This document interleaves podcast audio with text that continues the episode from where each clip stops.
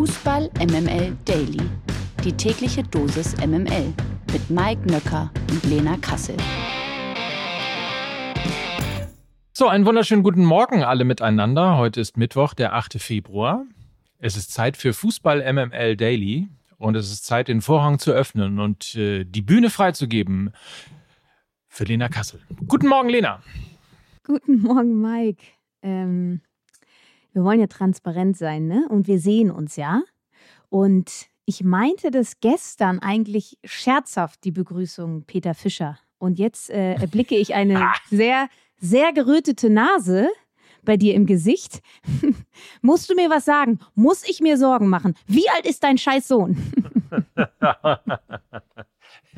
Auf jeden Fall nicht mehr 13, so viel ist klar. Und ansonsten, also wer äh, sehen möchte, worüber wir eigentlich reden, äh, kann kurz mal auf, meinen, äh, ins, auf meine Insta-Story gehen. Ich sehe also ein bisschen aus wie irgendwo so eine Mischung aus ehemaliger Fußballfunktionär und äh, Politiker kurz vorm Ende seiner Legislaturperiode. Mit anderen Worten, ich habe eine sehr, sehr rote Nase. Ist aber ein ernster Hintergrund, ehrlicherweise, ist nämlich Hautkrebsprävention. Das ist eine äh, Salbe, die ich fünf Tage lang auftragen musste und jetzt äh, kommt die Reaktion. Jetzt wird die erste Hautschicht abgetragen und ist gerötet und so weiter und so fort, damit ich später keinen weißen Hautkrebs bekomme. Dafür sehe ich lieber mal zwei Wochen, ja, komisch aus. Aber es ist ja Karneval. Ich sieht kann ja süß hier. aus. Ja, Sieht- süß, voll sieht süß. Sehr niedlich aus. Es ist Karneval. Ich habe auf jeden Fall, ich kann die Clownsnase, äh, brauche ich nicht und ach, Red Nose Day. Alle lustigen Sachen können jetzt äh, geschrieben werden. Mike Nöcker, also bald bei Pro7. Der Knaller des Tages. Bevor wir uns um den DFB-Pokal kümmern, schnell das hier. Nach übereinstimmenden Medienberichten steht die TSG Hoffenheim kurz vor einer Einigung mit Ex-Stuttgart-Trainer Pellegrino Materazzo. Erst am vergangenen Sonntagabend trennte sich die TSG nach der 2 zu 5 Niederlage von Trainer André Breitenreiter. Nun also soll Materazzo übernehmen. Er fungierte ja bereits als Co-Trainer unter Julian Nagelsmann bei den Hoffenheimern. Er 2020 den VfB Stuttgart in der zweiten Liga übernahm und binnen zwei Jahre fast zurück ins europäische Geschäft gebracht hatte. In der vergangenen Saison schaffte er mit den Stuttgartern allerdings erst am letzten Spieltag den Klassenerhalt und wurde nach einem schlechten Saisonstart in dieser Spielzeit entlassen. Bereits am kommenden Samstag könnte Matarazzo sein Debüt im Heimspiel gegen Leverkusen feiern. Die Hoffenheimer sind aktuell 15 Punkte von Rand 6 entfernt und hängen ihrem Saisonziel damit deutlich hinterher äh, eher in der zweiten Liga, würde ich mal sagen, als äh, in Europa. Für dich eine sinnige Entscheidung. Du hattest ja auf Hasenhüttel getippt. Ich glaube, halt, den haben sie nicht bekommen. Er hat ja wohl Nein gesagt. Sie hätten ihn gerne ähm, gehabt, sicherlich. Pellegrino Matarazzo, wie schon auch gestern gesagt, ist so easiest choice. Er kennt den Verein, er kennt die Mitarbeitenden, er kennt eventuell auch das ein oder andere Wehwehchen des ein oder anderen Spieler. Sind ja noch ein paar dabei, die er sicherlich noch kennt. Es knüpft an diese sau erfolgreiche Zeit unter Julian Nagelsmann an und ähm, es wirkt so ein bisschen wie der Feuerlöscher, äh, wie, der Feuer, wie die Feuerlöscherentscheidung. Ähm, ob das jetzt wirklich ein Fingerzeig in Richtung Zukunft ist, weiß ich nicht. Rosen hatte ja eigentlich gesagt, er möchte auch die ganz großen Fragen stellen und die muss man meiner Meinung nach auch stellen. Seit 2018 ist der Posten von Hansi Flick ja, like wer es noch kennt, er war ja mal Sportvorstand von Hoffenheim, ist der Posten einfach nicht mehr besetzt worden. Es ist nur Rosen, es ist eine One-Man-Show. Ich glaube, es braucht viel mehr Korrektive, auch auf höherer Ebene, viel mehr äh, Expertise auf sportlicher Ebene. Von daher glaube ich, ist es nur mit dem Trainerwechsel nicht getan. Die Probleme sind, sind tiefgreifender und von daher wird Pellegrino Matarazzo die Hoffenheimer vermutlich in der Liga halten. Aber ob das wirklich ein zukunftsweis ist, bezweifle ich. Ich glaube, da muss noch mehr passieren. Neben André Breitenreiter wird dem Vernehmen nach auch Torwarttrainer Michael Rechner die TSG verlassen. Rechner, dessen Vertrag in Hoffenheim erst 26 ausläuft, soll zum FC Bayern wechseln und das Erbe vom geschassten neuer Vertrauten Toni Tapalovic übernehmen. Darüber berichteten unter anderem der Kicker und Sky Sport. Rechner war bereits seit 2008 Torwarttrainer der Hoffenheimer und arbeitet dort unter anderem mit Kron Castells, Gregor Kobel, Marvin Schwebe und Oliver Baumann zusammen. Für die Dienste des Torwarttrainers sollen die Bayern eine Ablöse im mittleren sechsstelligen Bereich zahlen. Nicht so schlecht, würde ich mal sagen. Jetzt also auch schon Ablösen für Torwarttrainer. Pokalgesetze. Da mittlerweile nicht nur der Bundesligaspieltag, sondern natürlich auch die DFB-Pokalrunden zerstückelt werden, yay, dürfen wir auch in dieser Woche nochmal über die Achtelfinals sprechen. Gestern trafen mit Sandhausen und Darmstadt zwei Zweitligisten auf die Bundesligisten aus Freiburg und Frankfurt. Und da frage ich natürlich unseren Zweitliga-Experten Mike. Du hast die Spiele gesehen. Was gibt es denn zu erzählen? Na super, Lena. Ich bin also die zweite Liga. Vielen Dank. Deren Vertreter allerdings waren äh, extrem nah dran an den jeweiligen Sensationen.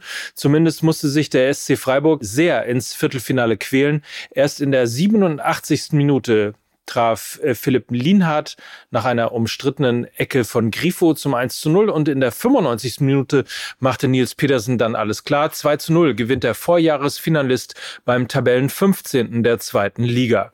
Richtig verschnupft muss Eintracht Frankfurt in der ersten Halbzeit gegen Darmstadt 98 gewesen sein.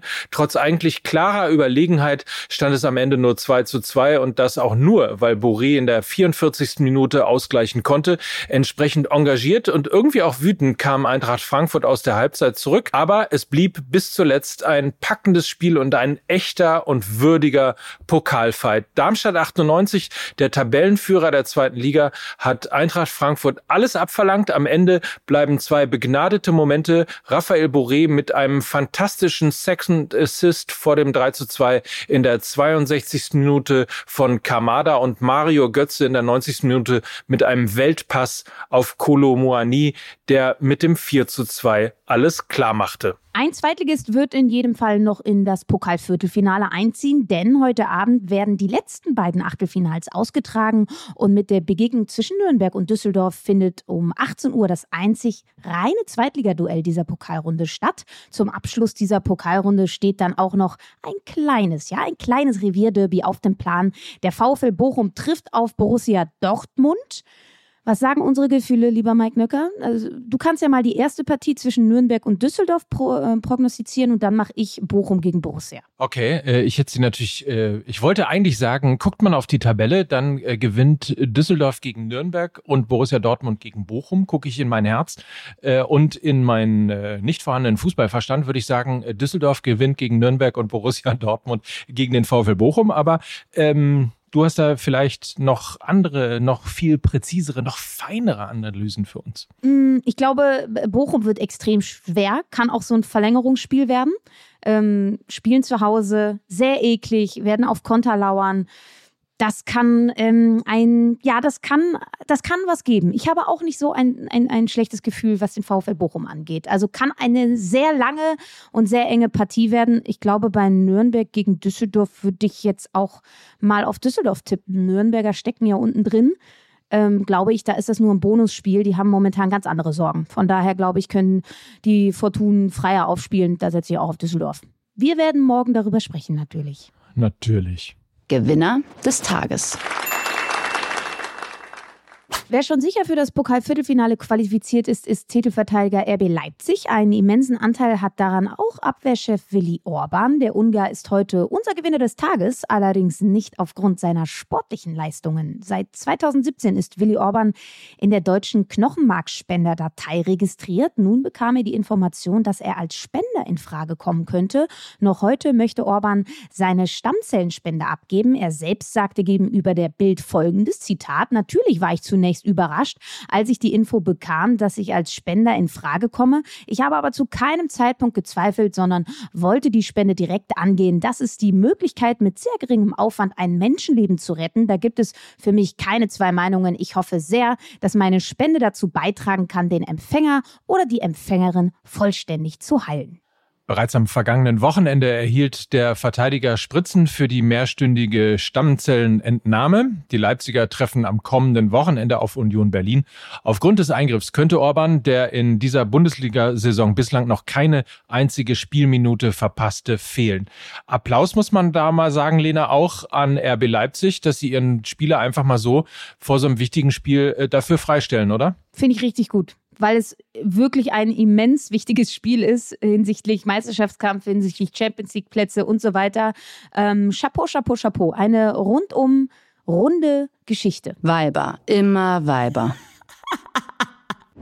Die Frauen-Bundesliga hat ihren Saisonreport 2021-22 veröffentlicht und bringt damit neue Rekordzahlen zutage. Die Erträge der Frauen-Bundesliga-Clubs liegen mit über 17 Millionen Euro auf einem neuen Rekordwert.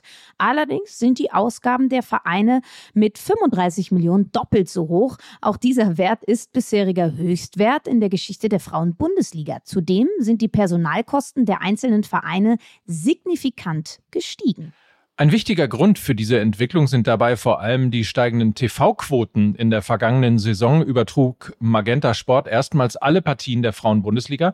Dazu liefen etliche Begegnungen im Free TV. Im Schnitt sahen sich dabei 160.000 Zuschauer die Partien im Fernsehen an. Damit ist die TV-Quote vom deutschen Fußball der Frauen mittlerweile besser als die Einschaltquoten beim Basketball oder beim Eishockey. Lediglich Handball und Herrenfußball liegen in der TV-Quotentabelle noch davor.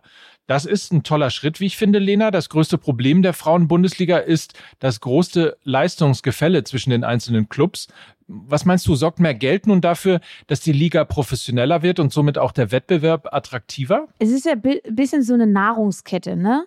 Also mehr Sichtbarkeit, das heißt, wenn die Spiele gezeigt werden, sorgt für mehr Relevanz, sorgt für mehr Akzeptanz auch in der Gesellschaft. Die Leute gucken es. Wenn die Leute es gucken, dann sind mehr Werbepartner da. Die Werbepartner kommen ja auch, wenn die Spiele gezeigt werden, weil dann Bandenwerbung da ist und so weiter und so fort. Also es ist eine riesige Nahrungskette, die jetzt endlich mal angefangen wird zu, zu füttern.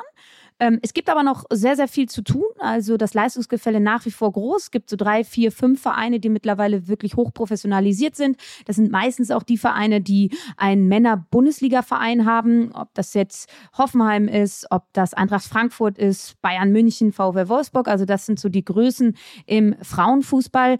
Dazu kommt dann aber eben auch noch ein Problem, was, was mir momentan so ein bisschen auf dem Herzen liegt. Nach der tollen Europameisterschaft im vergangenen Jahr, die wir, Mike, ja auch hier sehr aktiv begleitet haben, steht jetzt diese tolle Weltmeisterschaft in Australien und Neuseeland an. Und es ist bis jetzt nicht geklärt, wer die Medienrechte für dieses große Ereignis kauft, weil, und jetzt aufgepasst, die öffentlich-rechtlichen sind eigentlich dazu verpflichtet, solche Großereignisse im Fußball zu zeigen, aber nur für den Männerfußball nicht für den Frauenfußball.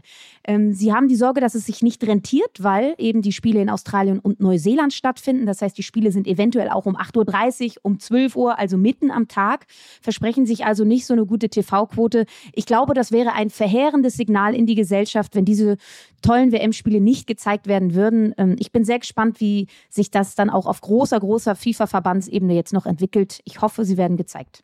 Absolut, kann ich nur unterstützen. Insofern äh, plus eins, sagt man dann, glaube ich, in dieser Social Media Bubble-Sprache, ne? Ja, das ist richtig. Das News Update aus der MML-Redaktion. Bereits in der gestrigen Folge sprachen wir über die Erdbeben in der türkisch-syrischen Grenzregion. Mittlerweile gibt es zumindest ein paar positive Nachrichten zu vermelden.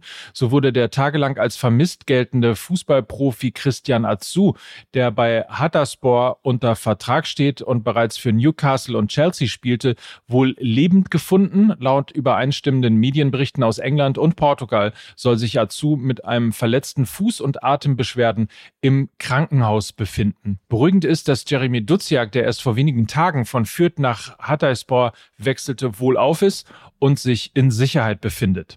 Ja, und Ex-96-Profi Baris Bastas hingegen hat sich infolge des Erdbebens schwer verletzt. Gegenüber der deutschen Presseagentur bestätigte sein Berater Serdar Topçu, dass Bastas nach dem ersten Erdbeben aus dem zweiten Stock des Trainingsgebäudes sprang und sich dabei den rechten Fuß brach und auch mit Schulterproblemen zu kämpfen hat.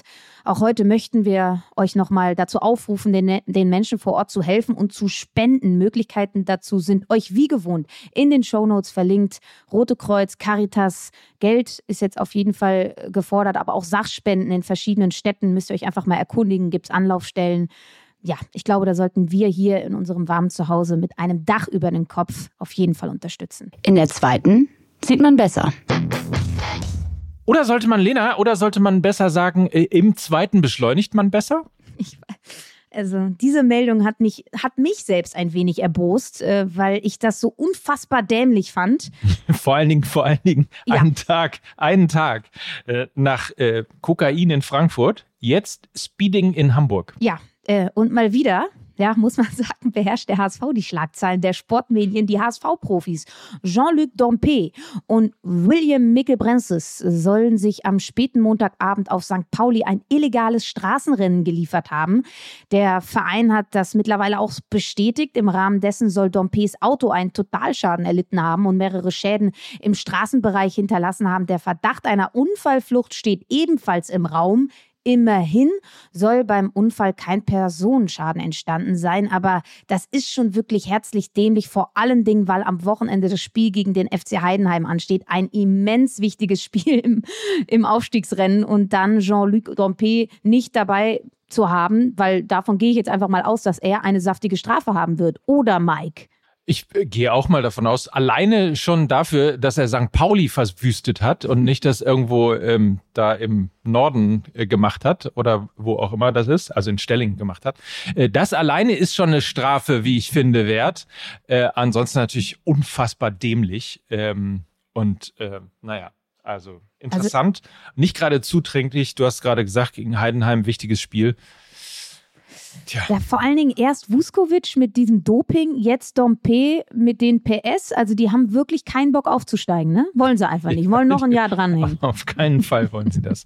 Übrigens, ähm, was ich gerade eben am Anfang mit der roten Nase so scherzhaft gesagt habe, auch das war relativ dumm, äh, weil ich mich nämlich ein paar Mal, und das solltet ihr nicht tun, weil ich mich nämlich ein paar Mal ohne Sonnencreme in die Sonne äh, gelegt habe. Und das sind jetzt die Folgen dessen und das muss behandelt werden, damit es nicht ernster wird. Also tut mir bitte einen Gefallen, wenn die Sonne irgendwann mal wieder rauskommen solltet und ihr euch da reinlegt, nur mit Sonnencreme. Ja.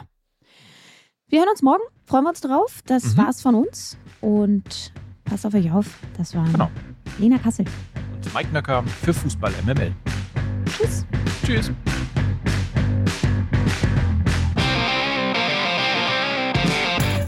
Dieser Podcast wird produziert von Podstars bei OMR.